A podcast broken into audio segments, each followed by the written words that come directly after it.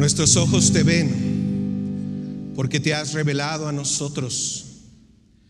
Has quitado, Dios, la ceguera de nuestro, de nuestro corazón y hoy podemos verte a ti, al Dios vivo y verdadero, al Dios santo y todopoderoso. Hoy ayúdanos a, ver, a verte a través de tu palabra. Ayúdanos a ver tu gloria, tu ser y tu obra en medio de nosotros. Así que, oh Padre, en esta hora te pedimos que hables a nuestros corazones. En Cristo Jesús oramos. Amén y amén.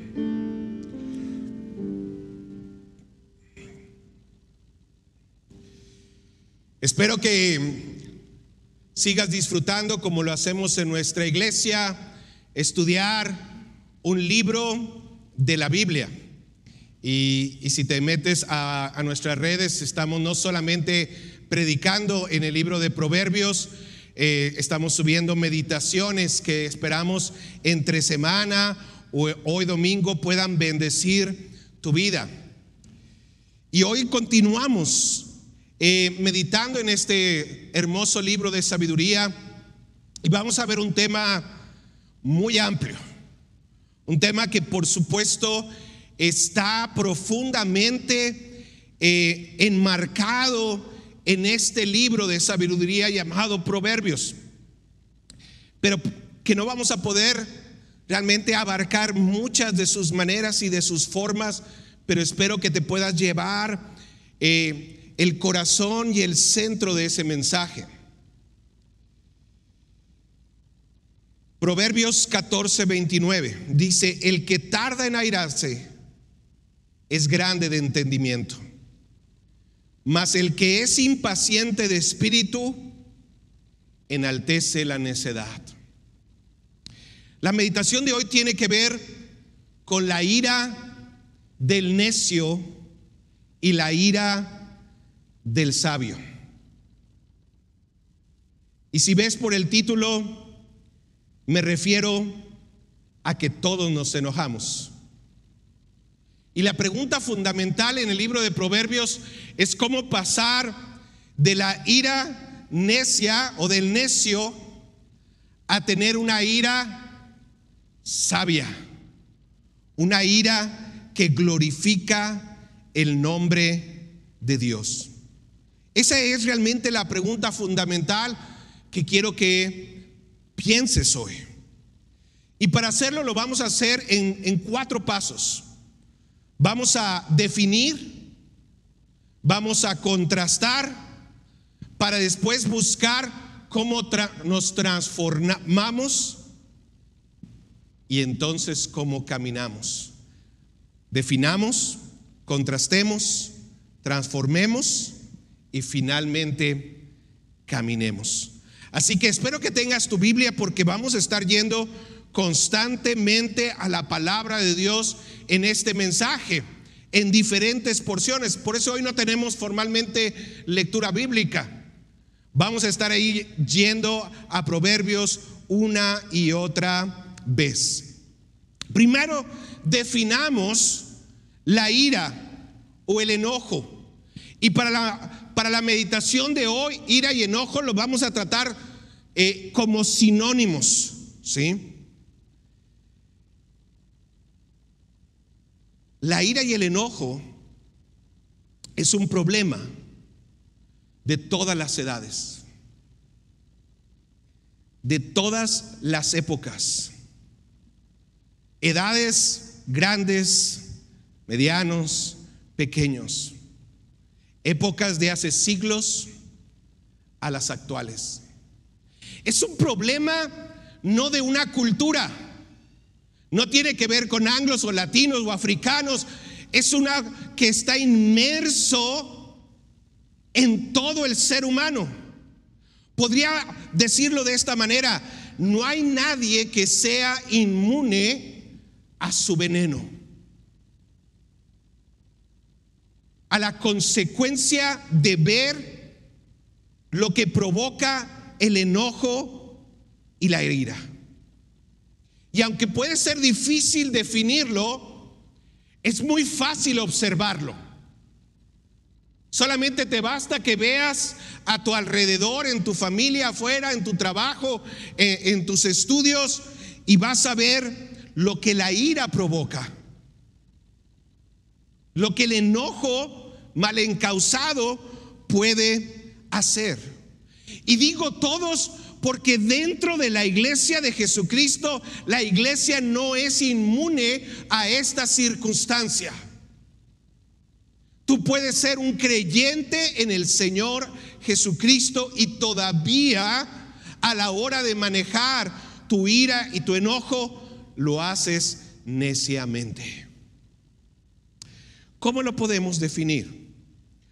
Por un lado podríamos decir simple y sencillamente que es una fuerte emoción de algo que nos desagrada. ¿Por qué nos enojamos o airamos? Porque hay algo que nos desagrada y eso, ¿sí? Provoca esa emoción. Ahora, al decir desagradar, lo que estoy diciendo es que en, la, en, el, enojo, en el enojo o la ira hacemos un juicio moral, un juicio de valor, que lo que está sucediendo sobre nosotros o sea lo que se nos está diciendo es equivocado, es desagradable y entonces reaccionamos con una emoción. Desde otra manera, la ira simple y sencillamente es energía liberada para defender algo más. Esta podría ser una definición más neutral. El pastor Tim Keller lo tiene ahí en su libro de meditaciones de la sabiduría divina. Energía liberada para defender algo en mí, en otros. Puede ser bueno, puede ser malo. ¿Cuál es el problema? Que normalmente, hermano o amigo, te vas a dar cuenta que defendemos apasionadamente cosas equivocadas. O que defendemos apasionadamente de maneras equivocadas. Que no corresponden con lo que nos dice la palabra del Señor. Entonces, nos enojamos, por supuesto, porque las cosas no salen como queremos, como nosotros queremos.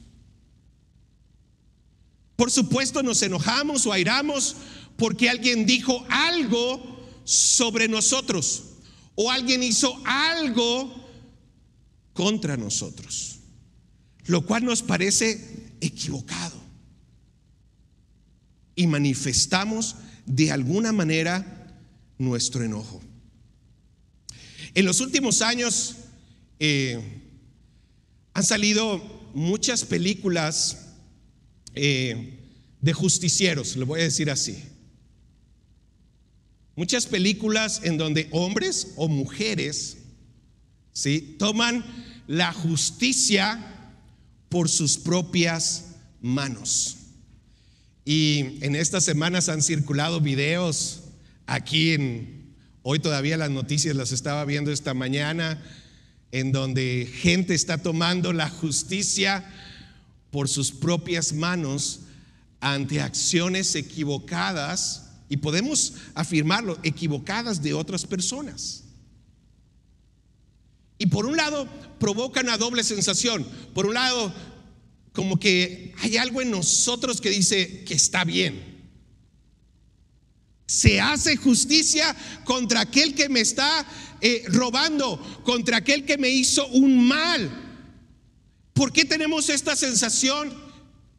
Porque la Biblia dice que hemos sido creados a la imagen de Dios. Y parte de la imagen de Dios es que Dios puso en nosotros justicia. Ahora, cuidado, no estoy promoviendo el tomar la justicia por nuestras propias manos. Hay muchas maneras, lógicamente, equivocadas, y esa es una de ellas. La violencia va a provocar violencia. Un anhelo constante por, por acciones justas. Y cuando vivimos en un mundo rodeado de injusticias y de problemas, y, y de ataques, por supuesto, entonces provoca esta pasión. Y la pregunta es, ¿qué hacemos? ¿Cómo lo hacemos? Fácilmente te puedo preguntar, ¿sabes perfectamente qué es lo que más te enoja? ¿Qué es lo que te hace realmente provocar la ira? ¿Sabes cómo lo demuestras? Sabes, hay muchas maneras de demostrar el enojo. Hay gente que, que lo exteriorizamos y lo podemos exteriorizar, por supuesto, con palabras, con sarcasmos y más graves son acciones. Pero hay gente que el enojo lo internaliza y se vuelve rencor. Se vuelve resentimiento. Y ahí está el enojo. Pareciera que no hay nada, pero dentro del corazón de esa persona hay una gran ira. Hoy en día, muy probablemente, hay muchos que pueden vernos y están enojados con Dios. Porque les parece injusto lo que está ocurriendo a nuestro alrededor. ¿Estás tú enojado con Dios en esta hora? ¿Estás emitiendo un juicio diciendo, Dios te estás equivocando con lo que has hecho?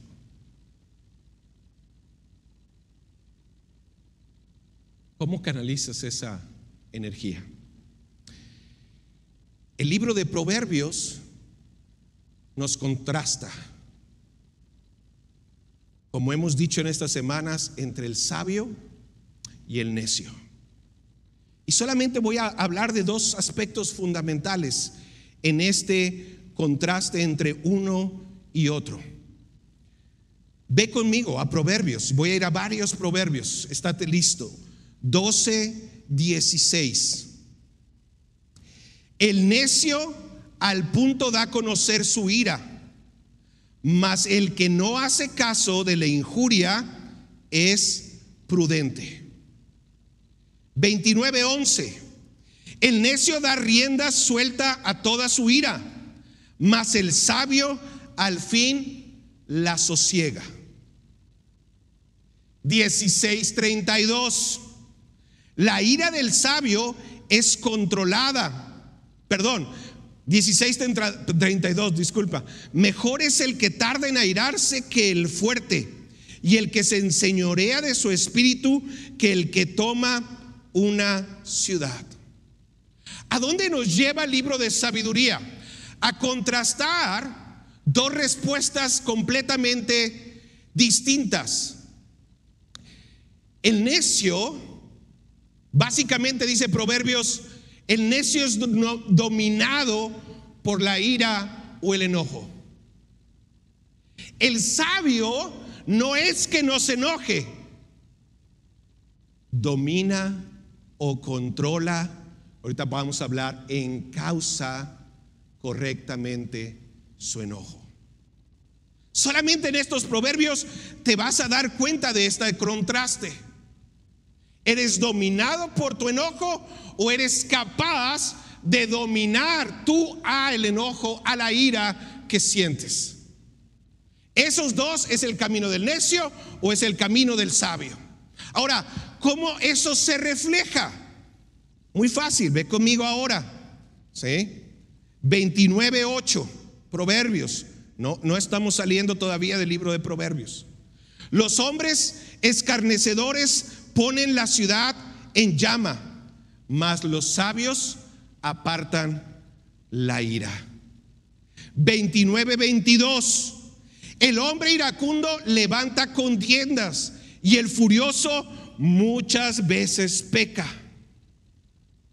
Ve conmigo ahora al 15.1 y al 15.18. La blanda respuesta quita la ira, mas la palabra áspera hace subir el furor. 15, 18. El hombre iracundo promueve contiendas, mas el que tarda en airarse apacigua la rencilla. Si eres dominado por el enojo, eres una persona, dice Proverbios, que vas a buscar la contienda, el problema, que vas a querer quemar lo que está ahí a tu lado, porque eres dominado por ello. El sabio, por otro lado, dice, puede responder de una manera como pacífica. No es otra vez que no vaya a responder, vas a ver cómo responder. Por eso dice Proverbios, la blanda respuesta quita la ira, hace bajar el, el furor.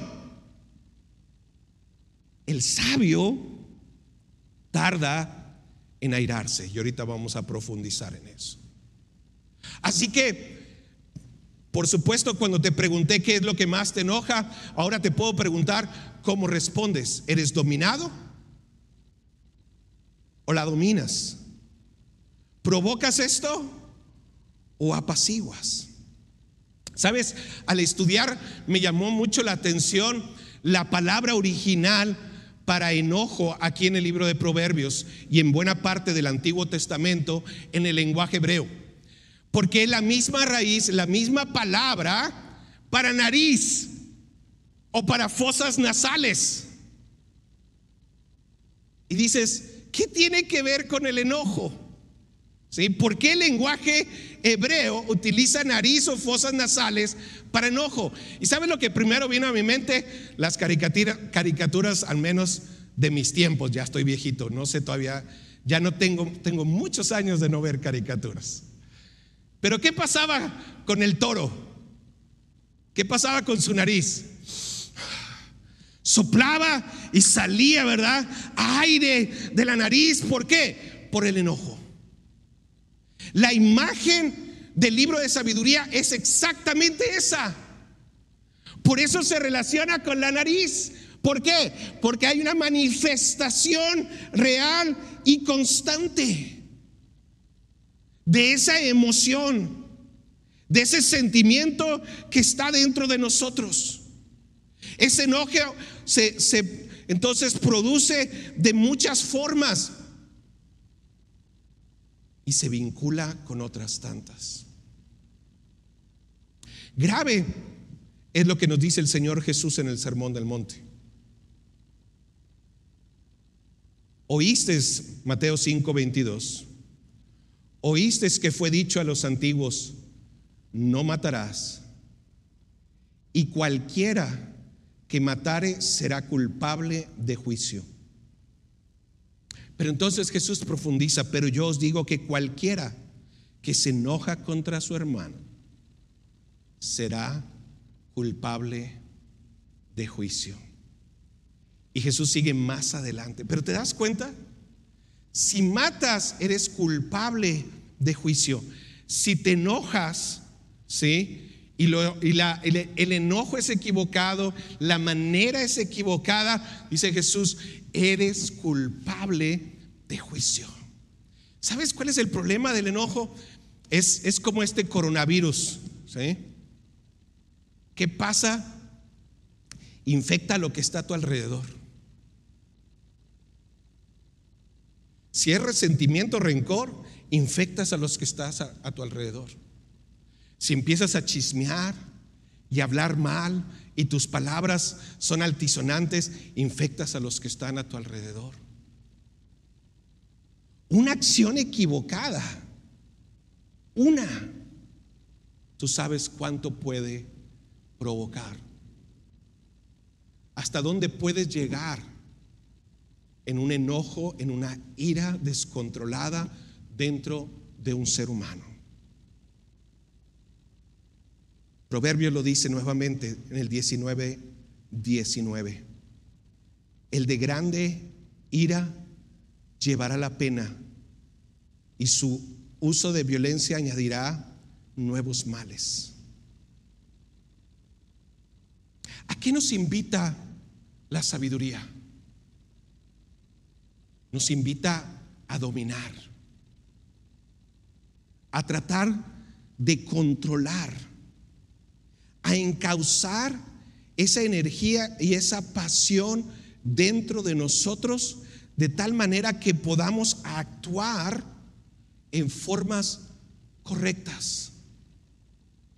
Y que se defienda entonces al que está siendo eh, atacado de una manera sana, buena, que glorifica a Dios.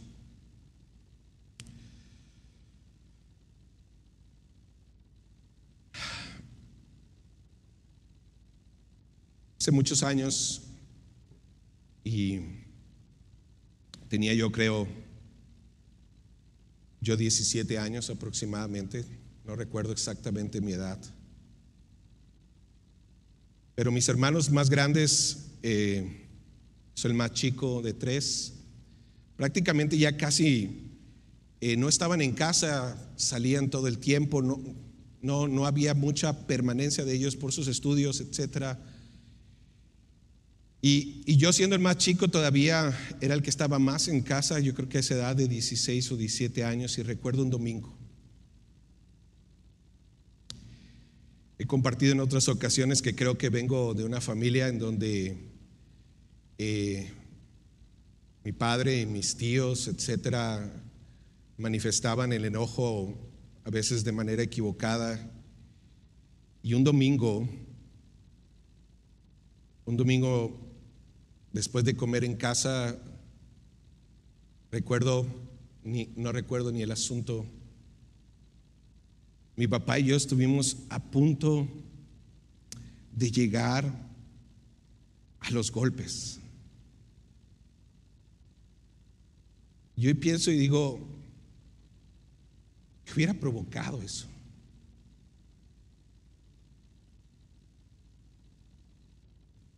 Yo no controlé nada. Creo que ni él. Viendo hoy hacia atrás, hace treinta y tantos años, hoy puedo decir, solo la gracia de Dios nos permitió, tanto a él como a mí, no llegar a esa circunstancia. Ya para esa edad yo era el más alto en mi casa. El, el que ya no quería este, ser el chiquito y el que no sabía controlar su ira y su enojo.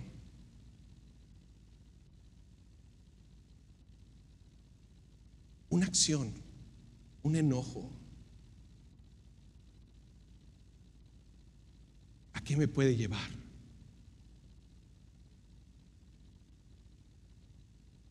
Puedes leer el libro de Proverbios y va a estar lleno, lleno de ese lento para la ira, de apacigua, trae la paz, domina tu pasión. La pregunta entonces siguiente al definir y al contrastar es cómo lo hacemos. ¿Cómo podemos pasar de una a otra? Y decía que el enojo es como el virus, ¿verdad? Y a veces podríamos pensar que nuestra fuerza de voluntad lo va a hacer y entonces lo único que necesitas es un cubrebocas. Solamente lo que necesitas es taparte la boca, Jorge, y no decir absolutamente nada. Pero te vas a dar cuenta que tu voluntad siempre es débil y falla que necesitas de la ayuda externa, que necesitas de la gracia de Dios para poder ser transformado en tu mente, en tus pensamientos, pero sobre todo en tu corazón. Hoy con esta pandemia el, gobierno volvió a sacar aquella viejos comerciales, ¿verdad? Diciendo, cuenta hasta 10 para contra la violencia intrafamiliar, lo que necesitas es contar hasta 10 y sale el comercial, ¿verdad? Uno, dos, y eso ya había salido hace muchísimos años. ¿Es suficiente? No estoy diciendo que no te ayude, pero no va a la raíz no es suficiente para poder controlar el enojo, la ira y entonces no pecar y desobedecer y dañar y herir a los que están a nuestro lado y dañar al Señor. ¿Qué necesitas? Empezar a voltear a ver a Dios Y ahí es donde te quiero llevar primeramente. Ve conmigo a Éxodo capítulo 34, versos 6 y 7.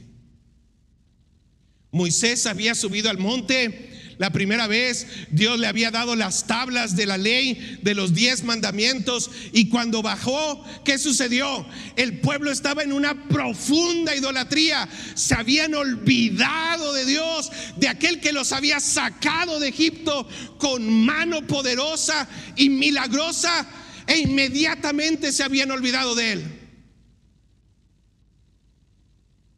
Dios dice, ¿cómo puede ser? Merecerían morir.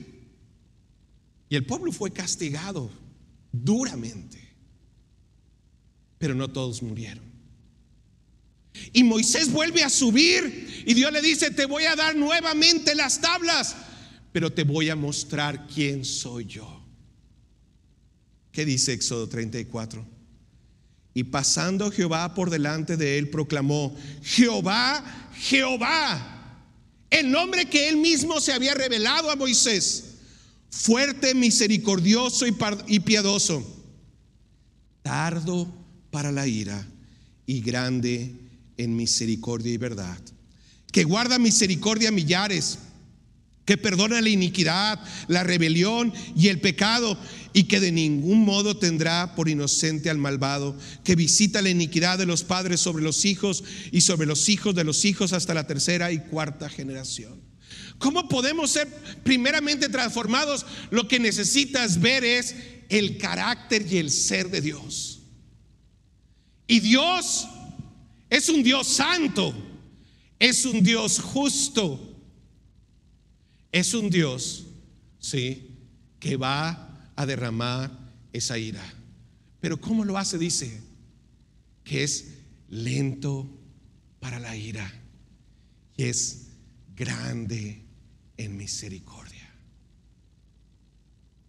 Si tú puedes leer la historia de la salvación en la Biblia, lo vas a ver una y otra y otra vez. El carácter manifestado de Dios. Pero puede salir del carácter de Dios a la obra y la acción de Dios. Y te llevo rápidamente, por supuesto, a la cruz. ser humano estaba perdido, dice la palabra del Señor. Y necesitaba redención y salvación. Y la única manera era pagar por ese pecado. ¿Qué sucedió en la cruz? La ira de Dios que había estado contenida de alguna forma, de alguna manera, cayó. Esa ira encausada correctamente llegó sobre quién? Sobre nuestro Señor Jesucristo. Y Dios puso toda su ira sobre él. ¿Para qué, hermano o amigo? Para que no cayera sobre ti. Ve conmigo a Romanos. Romanos 3, del 24 al 26. Siendo justificados gratuitamente por su gracia, mediante la redención que es en Cristo Jesús, a quien Dios puso como que, hay una palabrita y técnica, propiciación, como este sacrificio Dios puso a Jesús como el sacrificio que calma la ira. El sacrificio en el Antiguo Testamento era para qué? Para que Dios no castigara, para que Dios perdonara. Eso es propiciación. Puso a Jesucristo en propiciación por nosotros. ¿Te das cuenta? Por medio de la fe en su sangre, para manifestar su justicia a causa de haber pasado por alto en su paciencia los pecados pasados con la mira de manifestar en, en este tiempo su justicia a fin de que Él sea el justo y el que justifica al que es de la fe en Jesús. ¿Cómo se manifiesta eso en ti? Por medio de la fe en Cristo Jesús, creyendo que en la cruz, ¿sí? Creyendo que en la cruz Dios derramó toda su ira sobre Jesús para que no cayera en ti. Porque es un Dios, sí, lento para la ira, pero finalmente tendrá que juzgar. Y cayó sobre Jesús. Y sabes, sigue pasando hasta el día de hoy.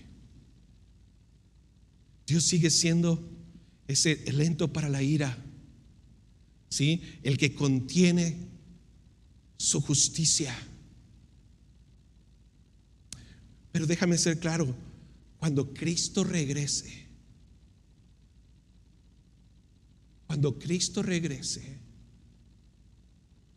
si tú no has creído en Él, si no has confiado en este sacrificio, toda la ira de Dios caerá sobre ti. Y no es cualquier ira. toda la justicia y la ira de Dios caerá sobre aquellos que no han creído en su amor, en su gracia, en el sacrificio hecho por Jesús en favor nuestro en la cruz. ¿Cómo puedo entonces tras ser transformado? ¿Cómo puedo pasar de mi enojo necio a mi enojo sabio? No es solamente con voluntad, es con arrepentimiento.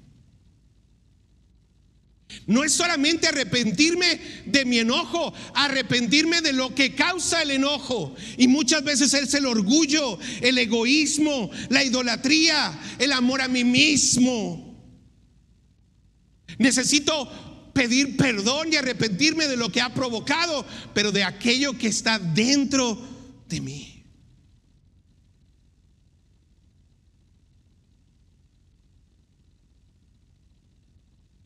Entonces me inclino a su gracia.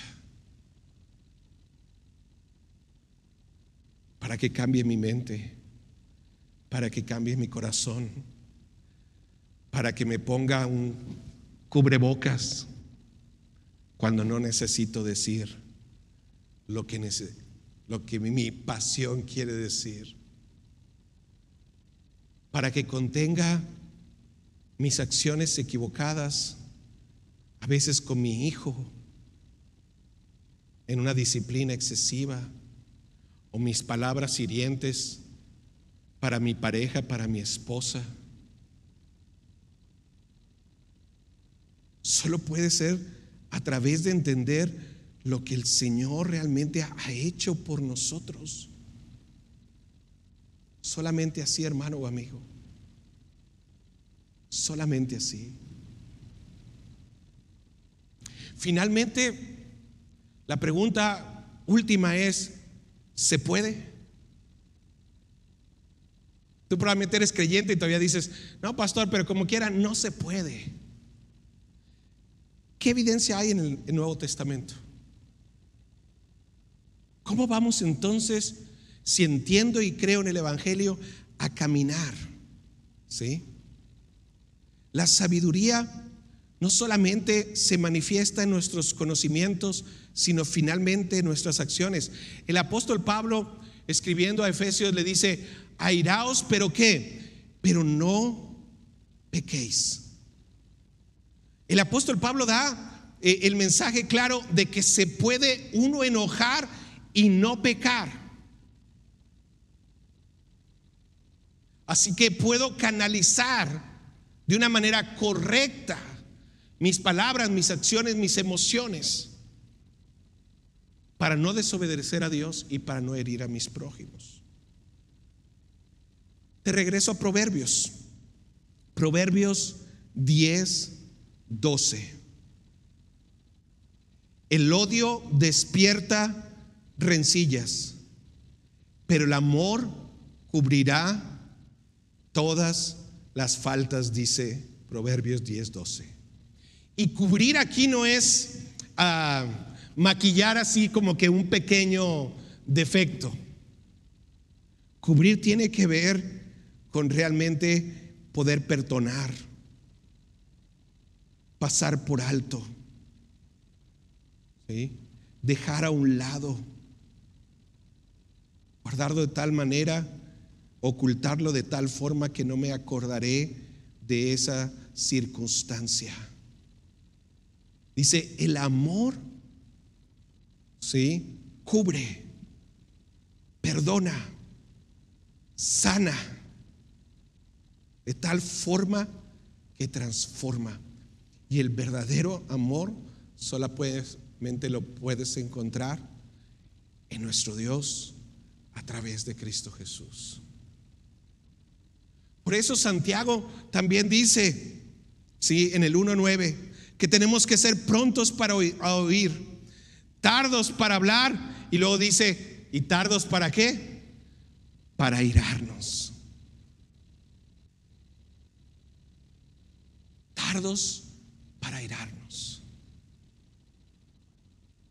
Hoy tú y yo podemos caminar y podemos, sí, apasionarnos, pero podemos responder de una manera adecuada. ¿Qué te pido que hagas hoy? Que confíes. Confía en que Dios va a vindicar finalmente. Si hay una injusticia a tu lado, recuerda que de Dios es la venganza, no es tuya. Dios va a obrar y va a juzgar finalmente. Puedes confiar finalmente en que Él va a proveer si has perdido muchas cosas, porque Él es tu Padre celestial. Y si tiene cuidado de las aves, puede cuidar de ti. Puedes confiar en eso. Puedes confiar que en medio de las circunstancias que estamos viviendo, Él puede protegerte.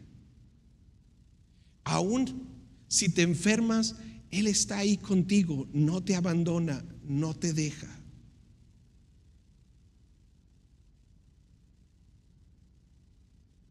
Nuestro enojo y nuestra ira es una falta de confianza y fe plena y completa en Dios. ¿Cuánto vas a hacer hoy? ¿Cuánto vas a poder pensar y dejar, responder y caminar como el Señor quiere? Pasa de una ira necia a una ira sabia. Sé lento para la ira, sé grande en misericordia. Busca la paz.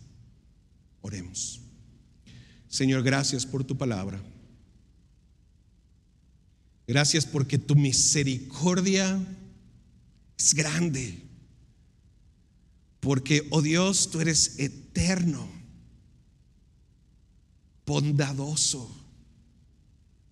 misericordioso. Y has tenido piedad de nosotros. A ti te damos la honra y la gloria que solamente tú te mereces en esta hora. En Cristo Jesús. Amén y amén.